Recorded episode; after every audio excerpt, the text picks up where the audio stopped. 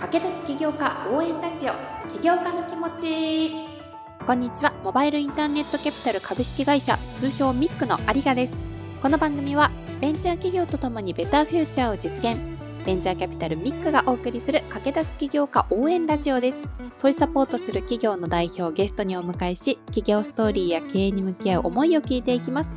起業したばかり起業に興味がある起業家が考えていることに興味があるというそこのあなた。一緒に起業家の気持ち聞いてみませんか？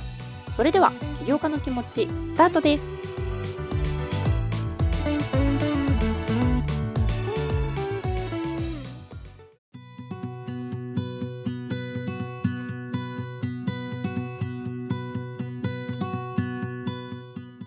今日も引き続きゲストは弊社メンバーをお迎えしております。ミックのインベストメントマネージャーである稲垣康人さんです。稲垣さんよろしくお願いいたします。よろしくお願いします。実は改めてキャピタリストの皆さんの話を伺うっていうのは去年も一回うちうちにはやってるんですけれども皆さんに聞いていただく形として取るのは初めてなので若干皆さん緊張しつつではありましたがカジュアルにリラックスして話していただければと思いますのでよろしくお願いします。頑張ります。最初に簡単にちょっと略歴含めて自己紹介を稲垣さんからお願いしてもよろしいですか？改めまして、モバイルインターネットキャピタルの稲垣と申します。私は大学卒業した後、博報堂という広告会社に入社いたしまして、入社して最初は化粧品トイレタリーメーカーの女性用のシャンプーブランドを担当しました。その担当したブランドの中長期のブランディングをしていくために、例えばマーケティング戦略を考えたり、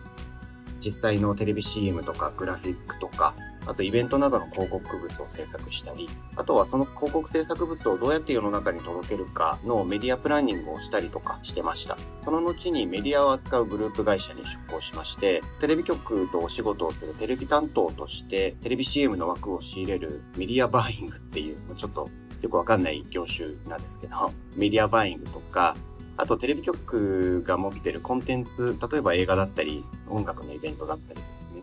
そういったコンテンツに出資させていただいて、一緒にコンテンツを盛り上げるっていうコンテンツビジネスとか、そういったお仕事に従事しておりました。博報堂で10年ほど働いた後に、縁やってモバイルインターネットキャピタルにジョイン、えー、2020年ですね、ジョインしたという形になります。聞いてるだけでワクワクするような業界に10年いてなんかもうそこから新しくキャリア考える必要もないぐらい充実した社会人生活だったんじゃないかなって勝手に今話を聞きながら思ったんですけど そんな中でも VC であるミックと縁があってキャピタリストになろうって思ったのはどういういきさつだったんですか？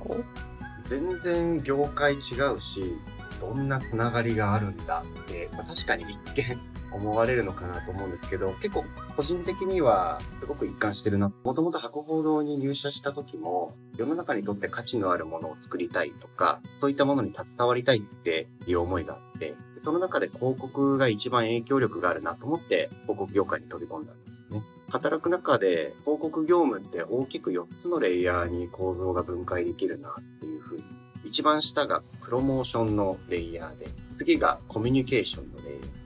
でその次がマーケティングのレイヤーで、で、最後が事業レイヤー。それぞれ別に説明は割愛しますが、4つの構造に分解できるなってなった時に、世の中にとって価値のある働きかけをするには、やっぱり事業レイヤーにいかにコミットするかだなという考えが徐々に大きくなっていって、もっとその事業レイヤーの仕事に入り込んでいきたいなっていうふうに思うようになったんです。で、その思いの中でどういうキャリアを形成するべきかなっていうのをモヤモヤといろいろ模索していた頃に、もともとモバイルインターネットキャピタルに知り合いがおりまして、その人と自分のやりたいことについて話してるうちに、VC だともしかしたら自分のやりたいことに近づくことができるんじゃないかなと思いまして、まあ、徐々に VC に対する解像度みたいなのが高まってきて、最終的に採用プロセスを経てジョインするという形になりました。ちょっとなんか変わった経緯だとは思うんですけど、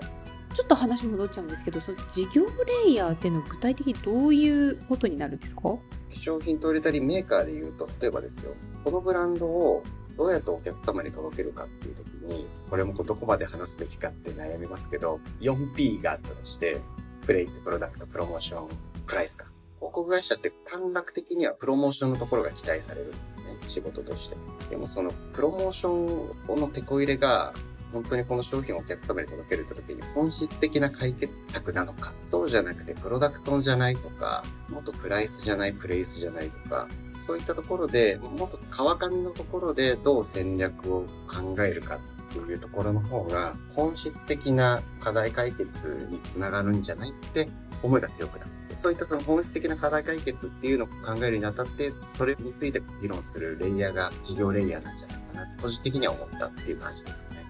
それこそじゃあ企業コンサルとかそういうとこにも興味がないくはないっていう感じだったんですかね。そうですね。はい。さっきご自身で一見つながってないので自分の中では軸としてつながってるっておっしゃってたと思うんですけど広告業界にしても今のキャピタリストにしてもどう社会にインパクトを出していく企業だったりとか商品をいかに輝かすかとかいかに社会に送り込んでいくかっていうそこのプロデュース種プロデューサー業みたいなそこの気質が変わってないってことなんですかね。あそうですね。で、かつ、コンサルとやっぱり大きい違いは、株主にさせていただくってところが絶対的に違うなと思ってて、これもコンサルもある意味広告会社と似たようなもので、結局そのお客様と発注先と発注元の関係から出られない中で、株持たせていただくと、本当の意味で一心同体になれるのかなというふうに思ってます。そういった意味でも自分ごと化もしやすいですし、物理的にも仲間と言わせていただける関係性になれるのかなっていうのも VC のいいところかなとむしろプレッシャーというよりかそこがいいところかなという感じなんですね。ちなみにその専門性だったりですとかっていうのを生かしていくっていうのを考えて時に注力領域としてメディアとかマーケティングっていうところはもちろんあると思うんですけれども具体的にこういう経験があるから生かしてこういうことをこういう企業さんだったりですとかこういう業界に支援をしていきたいだったりとか、まあ、プラスアルファさらに今こういうところにも注目しているのでこれからこういうことができるキャピタリストになっていきたいみたいなところがあればお聞きしてみたいなと思うんですけれどもまずは最初の注力していきたい経験を生かしていきたいところで言うと具体的にどんなことをイメージされてらっしゃいますか？注力している領域で言うと、大きい枠としては、個人的には DX の文脈に乗っているかとか、SARS 領域かとか、あともともとあの広告会社にいたので、2C サービスですね。こういったところはこう大きい枠としては興味がある。その中で、例えば DX 文脈だったら、まあ全部そうかもしれないですけど、やっぱりその中でも古い業界のまだまだまだ潜在的にも潜在的にも現場にあるそこがこう深い負のところの業界、この DX を仕掛けようとされているスタートアップとかは興味が2つ目のスタートアップさんにどういう役に立つことができるのかで申すと、もともと博報堂っていうバックグラウンドでマーケティングに関する知見は相応にあるかなとで、シードあり、ミドル、レーターの各フェーズごとのマーケティングのアプローチの仕方については、お役に立つことが何かしらあるのかなと思ったりしてます。今実際に業界が古いっていうのいろいろあると思うんですけどね、介護だったりとか教育だったりとかいろいろあると思うんですけれども、今注目している業界だったりとか分野だったりとかって、稲垣さんご自身の中であったりしますか？いろいろな業界当然いろいろサーチしてるんですけど、例えばで言うと子供もいるっていうのもありますが、日本って今めちゃめちゃ世界から取り残されそうだみたいなこう危機感なんかあるじゃないですか。いろんななんか分野で取り残される危機感は耳にしますが、それで言うとどういう分野での取り残され危機感なんですか？そういう意味で言うと、日本の中長期的な競争力をどう担保していくかみたいな観点で言うと、なかなか結構 VC が入りづらいって言われている領域ではありますけど、エドテクの領域とかは最近はちょっと興味あるなと思ったりしてます。やっぱり自分のお子さんがいるっていうところがすごく一番大きいですかね。少なくともやっぱり次世代いい環境にしたいなっていうふうに思ってはいるので。今後も今もいろんなタイプの起業家の方に寄り添ってはいくと思うんですけれども悩みを抱えているその起業家にどう寄り添っているのかでどう寄り添っていきたいのかっていうところもしある会社でこんなことがあったっていう具体例があればエピソードをお聞きしたいななんて思うんですがこの辺りいかがですか？個人的には何かしらスタートアップの経営陣の皆様にお役に立ちたいなっていう思いは強いので助けを求められたら全力で応えたいというふうに思って他方では受け身ではなくてちろん能動的に働きかけも行わさせていただいてるんですけど、そういった中でこちらからもできる限り経営陣の方にお会いするように心がけていて、といっても経営陣の皆さんもめちゃめちゃお忙しいので、彼らが無駄な時間を過ごさないように、課題に対する議題みたいなのをトピックを決めて、定期的に会社を訪れるようにしたりしてます。ここはオンラインじゃなくてできるだけ対面を心がけてるっていうことですか？そうですね。もちろん話した上でですけどね。邪魔だったら行かないし、当然あんまり来るなって言えない力関係みたいなものも把握した上で、このバランスを見極めて、あの、動いてます。なんかそこの信頼関係作っていくっていうのがまず一番大事になってくるんですかね？あもう絶対的にそうですね。いやなんかすごく他のキャピタリストのお話も聞いていると仕事だからここまでここで割り切ってとかではなくてご自身のその担当している起業家さんたちに伴走する思いっていうのがすごく皆さん強いなっていうのを改めて今回インタビューしながら感じているんですけれどもなんかそこまでできるのって何でなんだろうと思ってキャピタリストとして今のこの仕事を通じてこういうことを実現したいからだったりとかこういう世界観を作っていきたいからだったりとか仕事を通じて何かしらご自身の人生の中での目的目標みたいなのがあっての今のモチベーションだったりするのかなって思ったんですけれども稲垣さんが頑張れる理由というかこういうところを目指しているからっていうのはどういうところを見ているんですか？大枠で言うといい世の中にしたい。でいい世の中を実現しようと日々奮闘されてるスタートアップを支援したい。で、その中で少しでも役に立ちたいっていう思いですかね。シンプルでいて結構簡単ではないと思うんですよ。っていうのも割と自分の夢を叶えるっていうのとそれがイコール自分の夢になってるのかもしれないんですけれども起業家さんの実現しようとしているそれを通じて自分の夢をひいては叶えるっていうのってなんか同じようでいて違うと思っていてこの自分自身の直結するミッションビジョンみたいなところが必ずしも100%イコールではない。ただ手段としてこの起業家さんを応援することでひいてはより良い世界がもちろん実現はしていくと思うんですけれどもなんかここに注力できるのってそもそも誰か人を助けたいだったりとかそういう根本的ななんかサポートすることに対してのモチベーションがないとなかなか難しいなと思っていてもともとそういう気質って幼い時からあったものなんですか？どこで育まれたんですかね？もともとは成長志向が高くて自分中心で物事を考えがちだったんですけど行動に働いた時にあるテレビ局の方から自己成長とか自己実現がしたいって言ったんですけどその先のこう社会貢献に目を向けると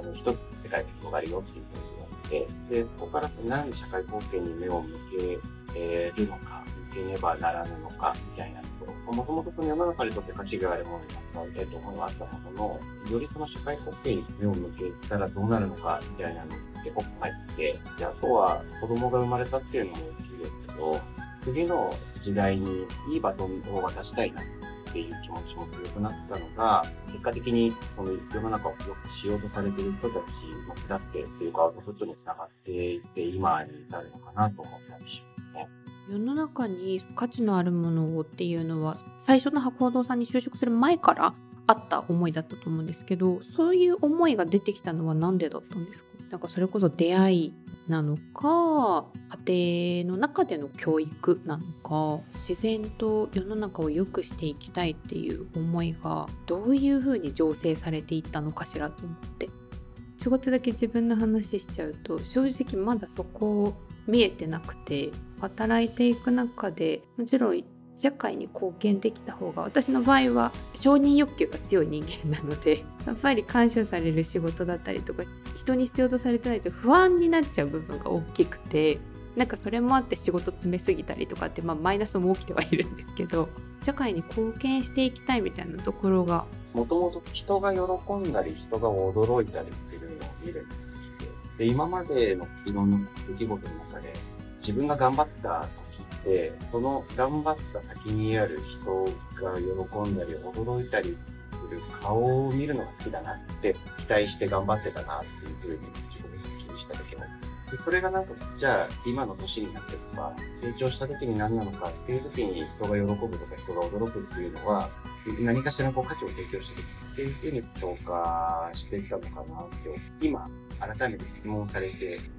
ちょっと思いました。他の業界からの転職っていうことだったのであもうちょっと稲垣さんのこと知りたいなと思ってちょっと聞いてみたんですけれどもぜひ稲垣さんの注力領域としてはメディアとかマーケティングではありますが稲垣さんに相談してみたいなとかこういうところちょっと気軽にお話聞いてみたいなっていう方がいたらぜひですねご指名でご連絡いただければなと思いますのでよろしくお願いいたします。ということでちょっと時間があっという間に過ぎてしまいました。もう一個聞きたい話があったんですがこれはまた半年1年後ぐらいに思いが変わってるかもしれないので、まあ、その時にちょっと更新で聞いてみたいなというふうに思いますので引き続き稲垣さんよろしくお願いいたします。改めて本日のゲストはミックのインベストメントマネージャーである稲垣康人さんをお迎えしました。稲垣さんありがとうございました。ありがとうございました。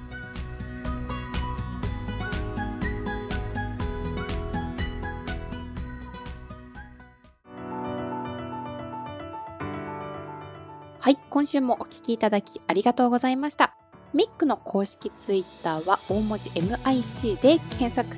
番組パートナーである弊社元木そして私有賀のツイッターリンクも番組ページに貼っておりますのでぜひぜひフォローをお願いいたします。番組への感想コメントミックへの出資の相談などインフォメールや DM からも大歓迎です。ご連絡お待ちしております。それではお相手はミックの有賀でした。また来週。